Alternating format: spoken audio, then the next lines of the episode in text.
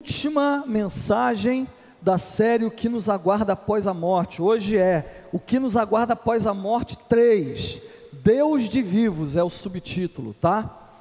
Diz assim a palavra do Senhor: Ele não é Deus de mortos, mas de vivos, pois para Ele todos vivem. Amém. Ele é Deus de vivos, meus irmãos. Na primeira mensagem, nós vimos o que é preciso para que a gente receba a dignidade necessária, que está falando nos versículos anteriores, para que eu entre na nova era com Deus. Na segunda mensagem que nós fizemos semana passada, nós falamos que uma vez que eu recebo a salvação, a salvação, a vida eterna na minha vida, ela tem três etapas. A primeira etapa, eu estou com a vida eterna vivendo neste mundo. A segunda etapa, eu continuo vivendo essa vida eterna sem o corpo. E na terceira etapa, que é a etapa que ainda todos nós receberemos, é aquela etapa em que nós recebemos um novo corpo, um corpo espiritual, e mostramos a necessidade de nós ressuscitarmos e de recebermos esse novo corpo. Na última mensagem, que vai estar disponível no canal amanhã de manhã. Então, se você perdeu, a primeira mensagem está lá no canal, a segunda mensagem vai ser colocada amanhã, e a terceira na outra segunda-feira, tá bom?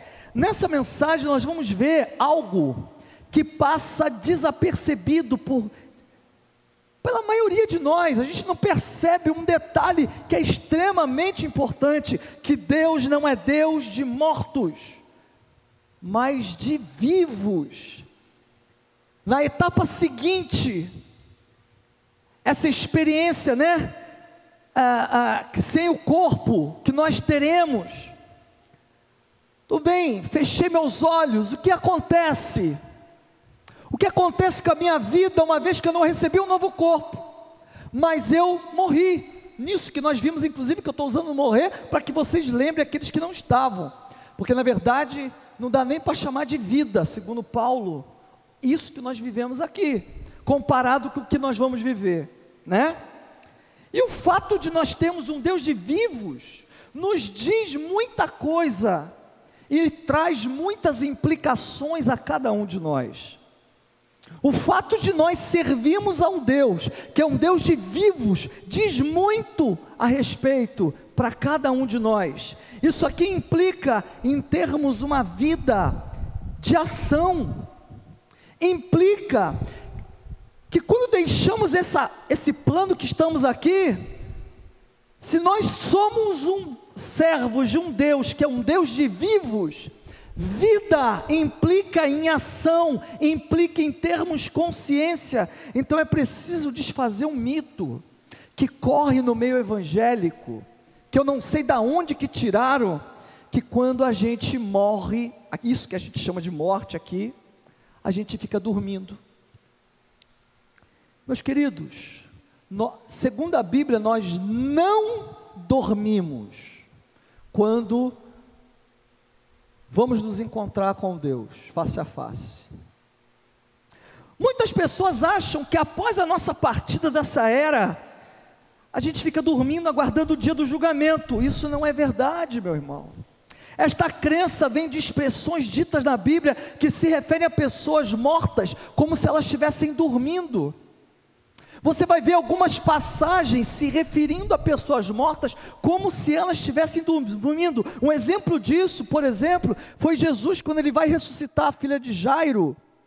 E quando ele chega na, na casa de Jairo, estava aquela multidão lá, todo mundo mó chororô. Ele vira para aquele pessoal e fala assim: Não, ela não está morta, ela dorme, ela está dormindo. Está aqui o texto, Mateus capítulo 9, versículo 24, fala assim: Disse: Saiam, a menina não está morta, mas dorme. Todos começaram a rir dele. E alguns vão pegar versículos como esse e vão dizer: Ah, então quando a gente bate as botas, a gente então fica dormindo. E são de passagens assim que as pessoas vão tirar essas conclusões. Mas percebam que quando o Senhor Jesus faz essa afirmação, Ele não está tentando fazer um, um ensino teológico aqui do que acontece depois que você morre. O que Jesus faz é fazer uma declaração de fé. Porque no coração de Jesus, quando ele bota o pé naquela casa, aquela menina já tinha ressuscitado. Porque a fé de Jesus era assim, ele agia como se já tivesse acontecido, mesmo antes de acontecer.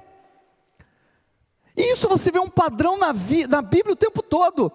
No, no dia do exército de oração que estávamos aqui sexta-feira, é, eu falei sobre a passagem de Êxodo, que estava Moisés encurralado, montanha de um lado, montanha de outro, ravina atrás e o mar na frente, o braço do mar vermelho. E não tinha como eles irem, e o faraó descobriu onde eles estavam. E eles então começaram a clamar ao Senhor: Senhor, o que, que nós vamos fazer? Senhor! E aí o Senhor vai, aparece para, para Moisés e fala assim: Por que, que você está clamando a mim? Diga ao povo que marche. Então, ao contrário do que no cinema é mostrado, que primeiro o mar se abre para depois eles começarem a passar, eu creio que os primeiros passos que eles começam a dar, eles molham o pé, depois aquilo é aberto. Porque a fé é assim. A fé é eu não andar por vista. Quem anda por vista, eu me comporto assim ou assado, de acordo com a maneira como estou vendo. Nós, como servos de Cristo, não temos o direito de andarmos como a gente quer à vista, situações ao nosso redor. Porque situações ao nosso redor, presta atenção que eu estou te falando, situações ao nosso redor, Satanás pode, pode preparar. Nós somos conclamados pela palavra a andar por fé, e fé é certeza daquilo que eu espero. Eu não estou vendo, mas eu espero porque eu confio e eu vou. Então, meu irmão, de fato, naquela época, voltando aqui, naquela época, para você se referir a uma pessoa morta, se atenuava às vezes falando assim, ela dormiu. Mais ou menos como nós fazemos hoje. Você vai dar a notícia que alguém faleceu, você fala assim: olha, fulano partiu. No meio evangélico a gente fala, está com o Senhor não é isso que a gente fala? São situações que você usa para amenizar o impacto daquilo que você vai dizer, mas as passagens como esta, no coração de alguns, acabam virando é, ensino, acabam virando teologia, e as pessoas se metem a ensinar coisas que a Bíblia absolutamente não fala, e só quem ganha com isso Dizer para o cristão que ele morre e vai ficar dormindo, só quem ganha com isso é Satanás. Sabe por quê? Porque quando você vê propagandas em TV, propagandas é, é, na internet, você vai ver o tempo todo o seguinte: mostrando que o inferno é um lugar mais animado do que o céu. E esse céu que alguns pregam é mesmo. Você vai ficar dormindo? Domingo você dorme em casa. Você vai para o céu para dormir? Que coisa sem graça. Outra passagem bíblica que é usada para se afirmar isso, que alguns vão falar que você fica dormindo, é a passagem de Paulo, que vai orientar na ceia, ele vai falar o seguinte, 1 Coríntios capítulo 11, versículos 29 e 30, fala assim, pois quem come e bebe, presta atenção nessa palavra, sem discernir, presta atenção nessa palavra, sem discernir, o corpo do Senhor, come e bebe para a sua própria condenação. Por isso, há entre vocês muitos fracos e doentes, e vários que já dormiram. Com esse texto, se pode fazer muitas afirmações sérias. Alguns vão pegar isso aqui e vão dizer que então você fica dormindo. Porque Paulo está falando de gente morta aqui, falando que está dormindo. Então você pode levar a coisa. É, é, é, você pode afirmar muitas coisas aqui. Por exemplo, pode-se dizer que a causa de fraquezas e doenças no meio do povo de Deus é causada pela participação do corpo sem discernir, sem discernimento. Isso é uma coisa que eu posso afirmar em cima dessa, desse, desse texto. Ele está falando aqui, meus irmãos, para crentes. E ele explica que parte dos problemas que crentes têm são causados pela falta de discernimento por não entender quem é Cristo e que servos de Cristo devem viver para Ele e não para si. Aqui há duas possibilidades de entender esse, esse termo, né? E vários que já dormiram. Nós podemos dizer que dormiram aqui é um eufemismo para morreram mesmo. Mas também nós podemos dizer que dormiram é simplesmente um estado em que uma pessoa nasce de novo para apenas nessa nova vida, ao invés de trabalhar para o Senhor, ficar dormindo. E a Bíblia vai fazer referências a pessoas assim o tempo todo. Lá em Apocalipse tem falando para uma igreja, fala assim: olha, é porque você não é quente nem gelado, mas é morno, e por ser morno, vomitarei da minha boca. Por exemplo, podemos fazer essas duas afirmações então, que os já vários que já dormiram pode ser um eufemismo para morreram, e podemos dizer também que é uma questão espiritual, o cara está dormindo espiritualmente, apesar de já ter nascido de novo. Mas eu jamais posso dizer, com esse texto, que quando a pessoa morre, fica dormindo esperando a ressurreição. Não é possível afirmar coisas, uma coisa dessas. Para reforçar a tese de que Paulo se refere aqui, os já dormiram, a pessoas que ainda não morreram, mas que estão dormindo espiritualmente, por não discernir o corpo de Cristo, Paulo em Efésios faz uma comparação, usando essas mesmas palavras, de forma muito clara. Ele vai falar o seguinte lá em Efésios capítulo 5, versículo 10. Aprendam a discernir, olha a palavra aí de novo, discernir. Aprendam a discernir o que é agradável ao Senhor. Percebam que aqui aparece essa palavra discernir, igual a passagem da ceia. E olha a ligação que ele vai fazer com discernir e dormir. Ele continua: não participem das obras infrutíferas das trevas, antes exponham-nas à luz, porque aquilo que eles fazem oculto, até mencionar é vergonhoso, mas tudo que é exposto pela luz torna-se visível, pois a luz toma, torna visíveis todas as coisas. Percebam que o que é, o que, é uma vida sem discernimento? Está percebendo o que, que ele está fazendo e relatando sobre uma vida sem discernimento? E aí depois ele vai concluir no versículo 14 falando: Por isso é que foi dito: Desperta, ó tu que dormes. Aí falando de dormir de novo. Desperta, ó tu que dormes. Então, meu irmão, ou seja, quer ver, ó? Por isso é que foi dito: Desperta, ó tu que dormes, levanta-te dentre os mortos, e Cristo resplandecerá sobre ti. Ele não está falando de pessoa morta aqui, ele está falando de gente que está dormindo espiritualmente. Ou seja, claramente dormir é um estado do cristão indesejado por Deus. O estado indesejado, não o cristão.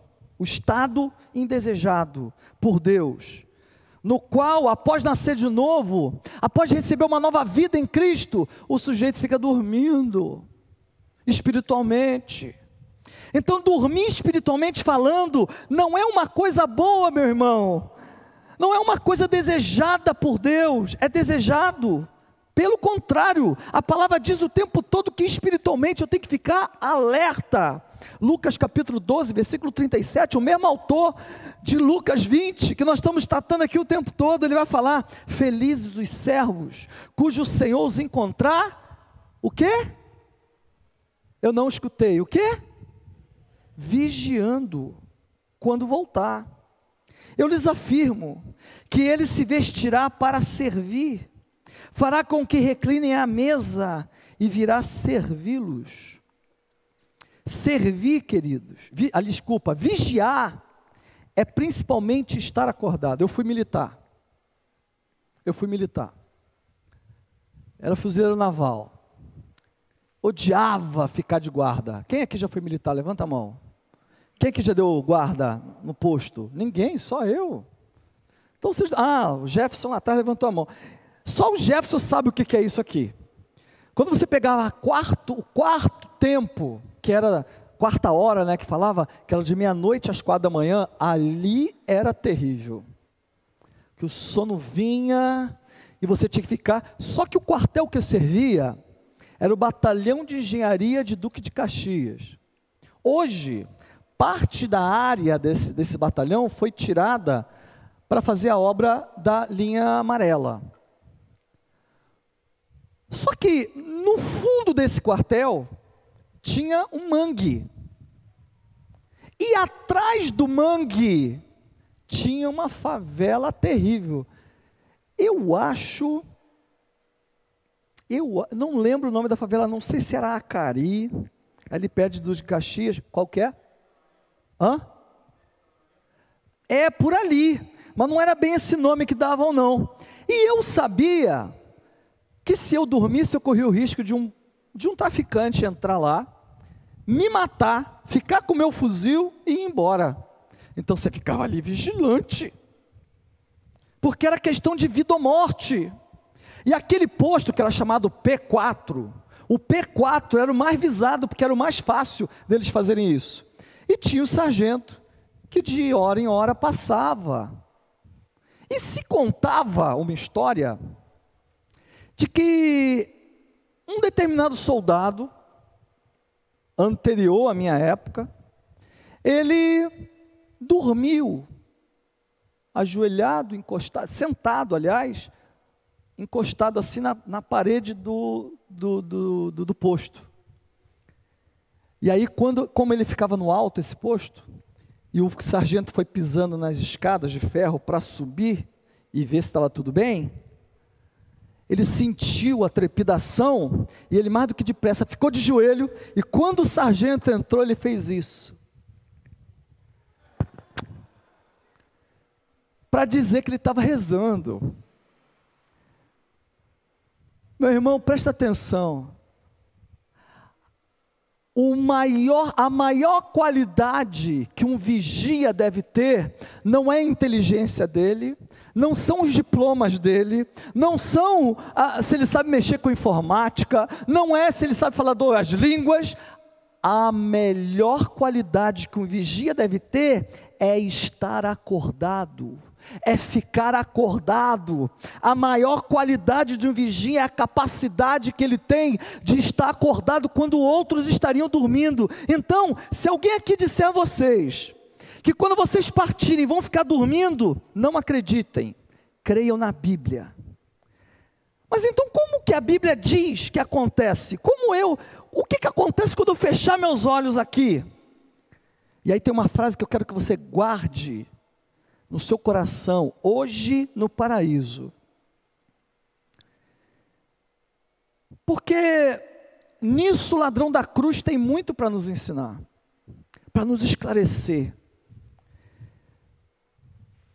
Está ali Jesus, entre dois bandidos, ele é o terceiro, está no meio. Em dado momento, diz a Bíblia, que eles estão xingando Jesus porque a dor era muito grande. Era uma dor insuportável que eles estavam suportando ali. E era natural que eles rogassem praga, era natural que eles falassem besteira. E a hora que eles, e quando tem uma hora que eles viram para Jesus e começam a xingar Jesus, e começam a falar mal de Jesus, e começam a afrontar Jesus. Mas daqui, no meio daquela dor, tem um dos bandidos, um dos ladrões, que repreende o outro e fala assim: Olha, você não tem vergonha na sua cara de fazer isso. Ele está sofrendo sem merecer. Nós estamos aqui porque merecemos, mas ele está aqui sem merecer. Aí ele vira para Jesus diante de todas as pessoas. e fala assim: Senhor, lembra-te de mim quando entrares no teu reino. E olha o que Jesus responde para ele. Então disse, ele então ele disse: Jesus, lembra-te de mim quando entrares no teu reino. Jesus lhe respondeu: Eu lhes garanto, hoje você estará comigo no paraíso. Hoje você estará comigo. E faltava só algumas horas para encerrar o dia. O hoje do judeu encerrava às seis horas da tarde, quando o sol se punha. Isso está acontecendo ali entre meio-dia e três horas da tarde. Jesus morre três horas da tarde. Então foi antes das três horas da tarde, mas mesmo que seja meio-dia, ele teria ali alguns instantes, algumas horas antes que ele viesse a falecer. E Jesus vira para ele e fala: Hoje, quer dizer, em algumas horas, você estará comigo no paraíso. Estar com alguém, meus irmãos, tem a ver com se relacionar com este alguém. Imagina você convida um amigo para estar com você e o cara senta do teu lado e fica jogando no celular. Imagina você ser convidado por alguém, Alex. Você chega na casa do sujeito e o sujeito chega lá, vamos dormir. Ó, ali está seu quarto, aqui está o meu, vamos dormir. Isso já aconteceu com alguém aqui? Você chama alguém para ir na sua casa para você se alimentar com ele, você chama com alguém para vocês conversarem, você chama com alguém para estar junto, quer me ver bravo. É, você taca a casa da pessoa e a pessoa não larga do celular. Como eu fico aborrecido e triste, não falo nada, mas é muito triste. Já vou dar um toque para os irmãos. Me chamou para ir na sua casa, meu irmão? Desliga a televisão quando eu chegar, tá bom? Não tem coisa pior do que você chegar, você está tentando conversar, televisão por cima. Você quer estar com a pessoa. Então não é possível que Jesus, quando chegou para aquele homem, falou: Hoje mesmo estarás comigo no paraíso. Você venha e pense, dormindo. Estar com Jesus no paraíso, querido, é não abrir e fechar de olhos. Aliás, se no paraíso Jesus dorme, estar com Ele é dormir com Jesus, então nós estamos fritos, porque se Jesus está dormindo, o que, que vai ser da gente aqui? Estar com Jesus no paraíso acontece num piscar de olhos. É um momento que você está aqui e no outro você está em outro lugar. 1 Coríntios capítulo 15, versículo 52, não tem aí. Paulo descreve esse momento como num piscar de olhos. Fica o povo aqui chorando, porque você partiu. Fica saudade. Mas para aquele que foi, ele fechou os olhos. E quando abriu, ele está em outra realidade acordamos vivos para um relacionamento que implica em aprendizado, revelações, reencontros. Porque o paraíso é um lugar de reencontro. Tem gente que tem medo de falar: não, não, não vamos conhecer ninguém lá. Quem disse isso? É que a pessoa fica assim, ai, porque aqui ela não aprendeu a viver, né? Aqui ela tem raiva de A, tem raiva de B, tem raiva de C. E aí fica, ai, não posso conhecer ninguém lá, porque senão eu vou avançar em certas pessoas, se elas estiverem lá, né? Você tem que se converter, pedir para o Espírito Santo controlar a tua vida, porque isso não tem espaço no céu. Isso não tem espaço no céu. Querido, o céu é um lugar de reencontros do ladrão com Jesus. Como é que Jesus fala assim? Hoje mesmo estarás comigo no paraíso, e quando ele abre os olhos, não vê Jesus, e não reconhece Jesus, aquele que estava com ele na cruz.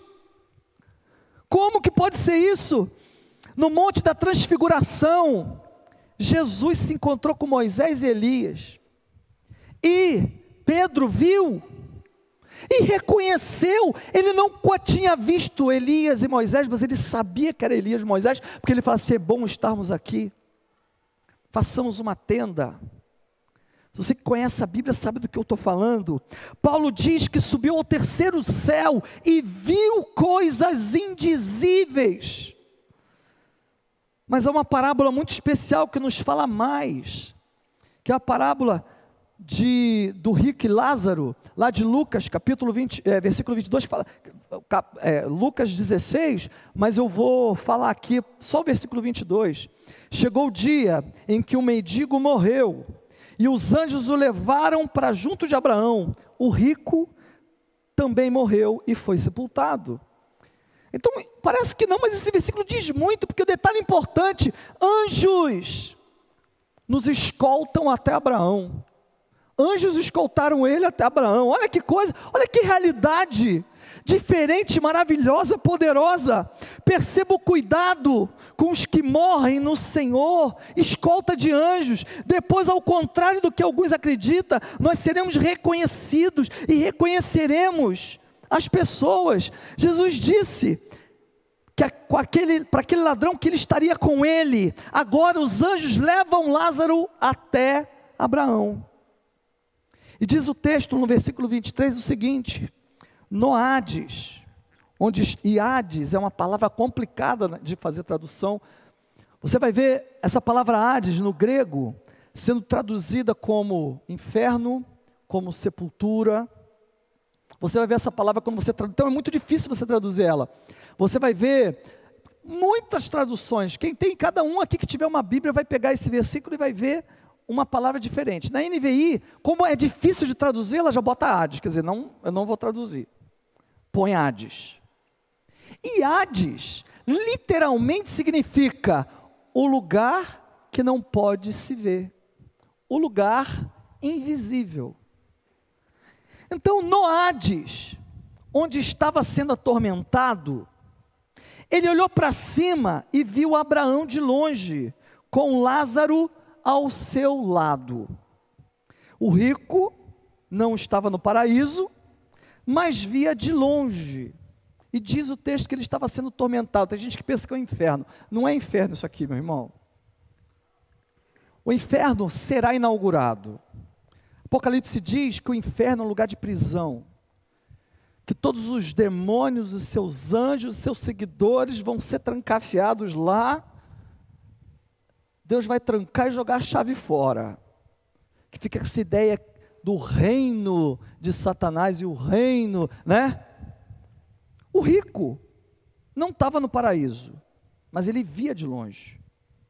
Por algum motivo, Abraão via onde estava o rico, mas Lázaro não via ele. O rico pede para Abraão chamar Lázaro, olha o que diz o texto, versículo 24. Então chamou o pai Abraão, tem misericórdia de mim e manda que Lázaro molhe a ponta do dedo na água e refresque a minha língua, porque estou sofrendo muito neste fogo. Mas Abraão respondeu: Filho, lembre-se de que durante a sua vida você recebeu coisas boas, enquanto Lázaro recebeu coisas mais. Agora, porém, ele está sendo consolado aqui, você está em sofrimento. Então tinha um abismo que separava Lázaro e o rico, em que não se podia passar de um lado para o outro. E o texto continua no versículo 26. E além disso, entre nós tem um grande abismo, de forma que os que desejam passar do nosso lado para o seu, ou do seu para o nosso, não conseguem. Então Lázaro estava curtindo aquele lugar de paz, estava se relacionando, não estava dormindo. Não existe o texto dizendo que ele estava dormindo. O rico não gostava de onde estava, porque ele não tinha paz, principalmente com os que ainda estavam vivos e poderiam se salvar. E a tormenta dele era tão grande que ele falava assim. Ele respondeu: Então eu lhe suplico, pai, manda Lázaro ir à casa do meu pai, pois tenho cinco irmãos. Deixa que ele os avise, a fim de que eles não venham também para este lugar de tormento. Ele não queria que os amigos e os parentes fossem para o mesmo lugar que ele estava. Ele não queria. E ele isso estava perturbando ele. Eu vou falar para vocês o que eu penso. Eu não posso afirmar que é isso, ok? Agora eu não afirmo. Eu vou compartilhar com os irmãos o que eu penso.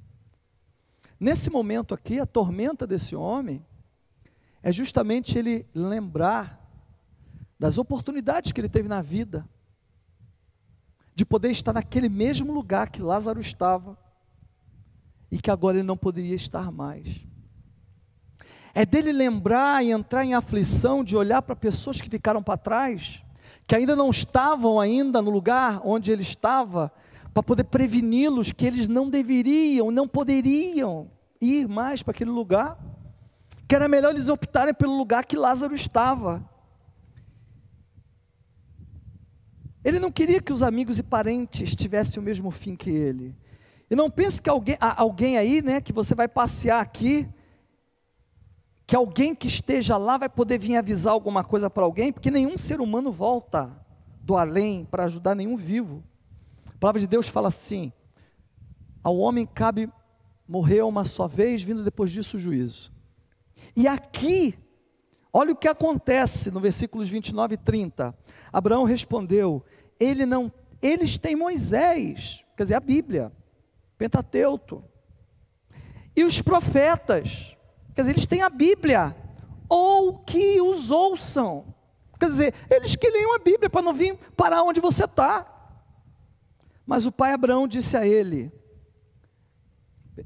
é, Não, aí ele fala para Abraão: Não, pai Abraão, disse ele, mas se alguém dentre os mortos fosse até eles, eles se arrependeriam. Versículo 31. Abraão respondeu: Se não ouvem a Moisés e aos profetas, tampouco se deixarão convencer, ainda que ressuscite alguém dentre os mortos. Quem ressuscitou dentre os mortos? E não tem tanta gente que não crê nele? E não tem tanta gente que não ouve? Se não ouviram Moisés se não ouvir os profetas e não ouvem a Jesus, vocês acham que alguém que morreu vai poder vir aqui fazer alguma coisa por quem está aqui? A palavra de Deus é contra isso. A palavra de Deus diz claramente que isso não existe. Para concluir, meus queridos, mas para aquele que aceitou a Jesus, o céu é instantâneo de lá, em paz, nós aguardaremos a ressurreição e o recebimento do novo corpo espiritual, da nossa nova morada. Amém? Essa é a realidade reservada a cada um de nós. Aqueles que creem em Cristo, aqueles que servem a Cristo. Por isso que Paulo fala que a morte é lucro. Mas ele também falava, ó, para mim seria muito melhor partir. Mas por causa de vocês, eu fico mais um pouco. A vida do cristão só tem sentido quando ele é usado por Deus para abençoar pessoas. Para que pessoas tenham vidas abençoadas, para que pessoas sejam vidas transformadas. A solução muitas vezes do teu problema, que você fica se debruçando tanto sobre ele, é a sua vida, são os seus problemas, são o seu trabalho, são. E você pode ver, às vezes você tem uma vida correndo atrás do rabo. Corre atrás do rabo, corre atrás do rabo, corre atrás do rabo, e não alcança. E você acha, passa um ano, um mês, dois meses, três meses, quatro meses, um ano, dois anos, dez anos, tentando resolver os seus problemas. E você acaba um, começa outro, acaba um, começa outro. Enquanto isso, os planos de Deus vão ficando pelo meio do caminho na sua vida. Esse lugar reservado a nós é um lugar que nós vamos encontrar com Moisés, com Elias, com Abraão. É um lugar que nós vamos encontrar com os nossos entes queridos, aqueles que partiram no Senhor, que criam em Cristo. E se aqui você acha nesta vida, que é bom servir a Deus, imagine lá, olha o que te aguarda, 1 Coríntios capítulo 13, versículo 12, fala assim, agora pois, quer dizer, essa vida, segundo Paulo, é apenas um reflexo obscuro, como um espelho, mas então veremos face a face. Agora, conheço em parte, Cada um de nós só tem condições de conhecer a Cristo em parte. Só temos condições de conhecer a Deus em parte. Então, conhecerei plenamente, da mesma forma como sou conhecido. O veremos face a face, amém? É isso que está prometido para cada um de nós. Esta é a vida reservada a cada um de nós. É uma vida que começa aqui, com Cristo, com as bênçãos de Deus, com as lutas. Vocês viram na última vez que nós nos encontramos o porquê que a gente passa por lutas e como isso tem a ver com o corpo nosso.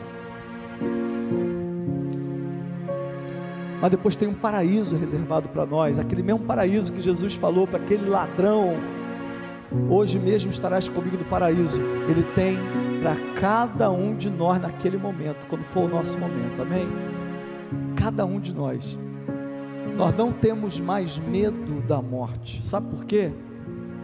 Porque nós temos a vida eterna dada por Jesus Cristo a cada um de nós. Oh, mas então quero ir logo. Não precisa, meu irmão. Deus tem planos na sua vida. Você não precisa antecipar nada. O Senhor tem muita coisa para você fazer ainda. Você tem muita coisa para você. Mas é muito bom nós nos relacionarmos com Deus sabendo exatamente o que tem reservado para nós e qual é o plano de Deus para cada um de nós. Amém? Vamos ficar em pé? Thank you.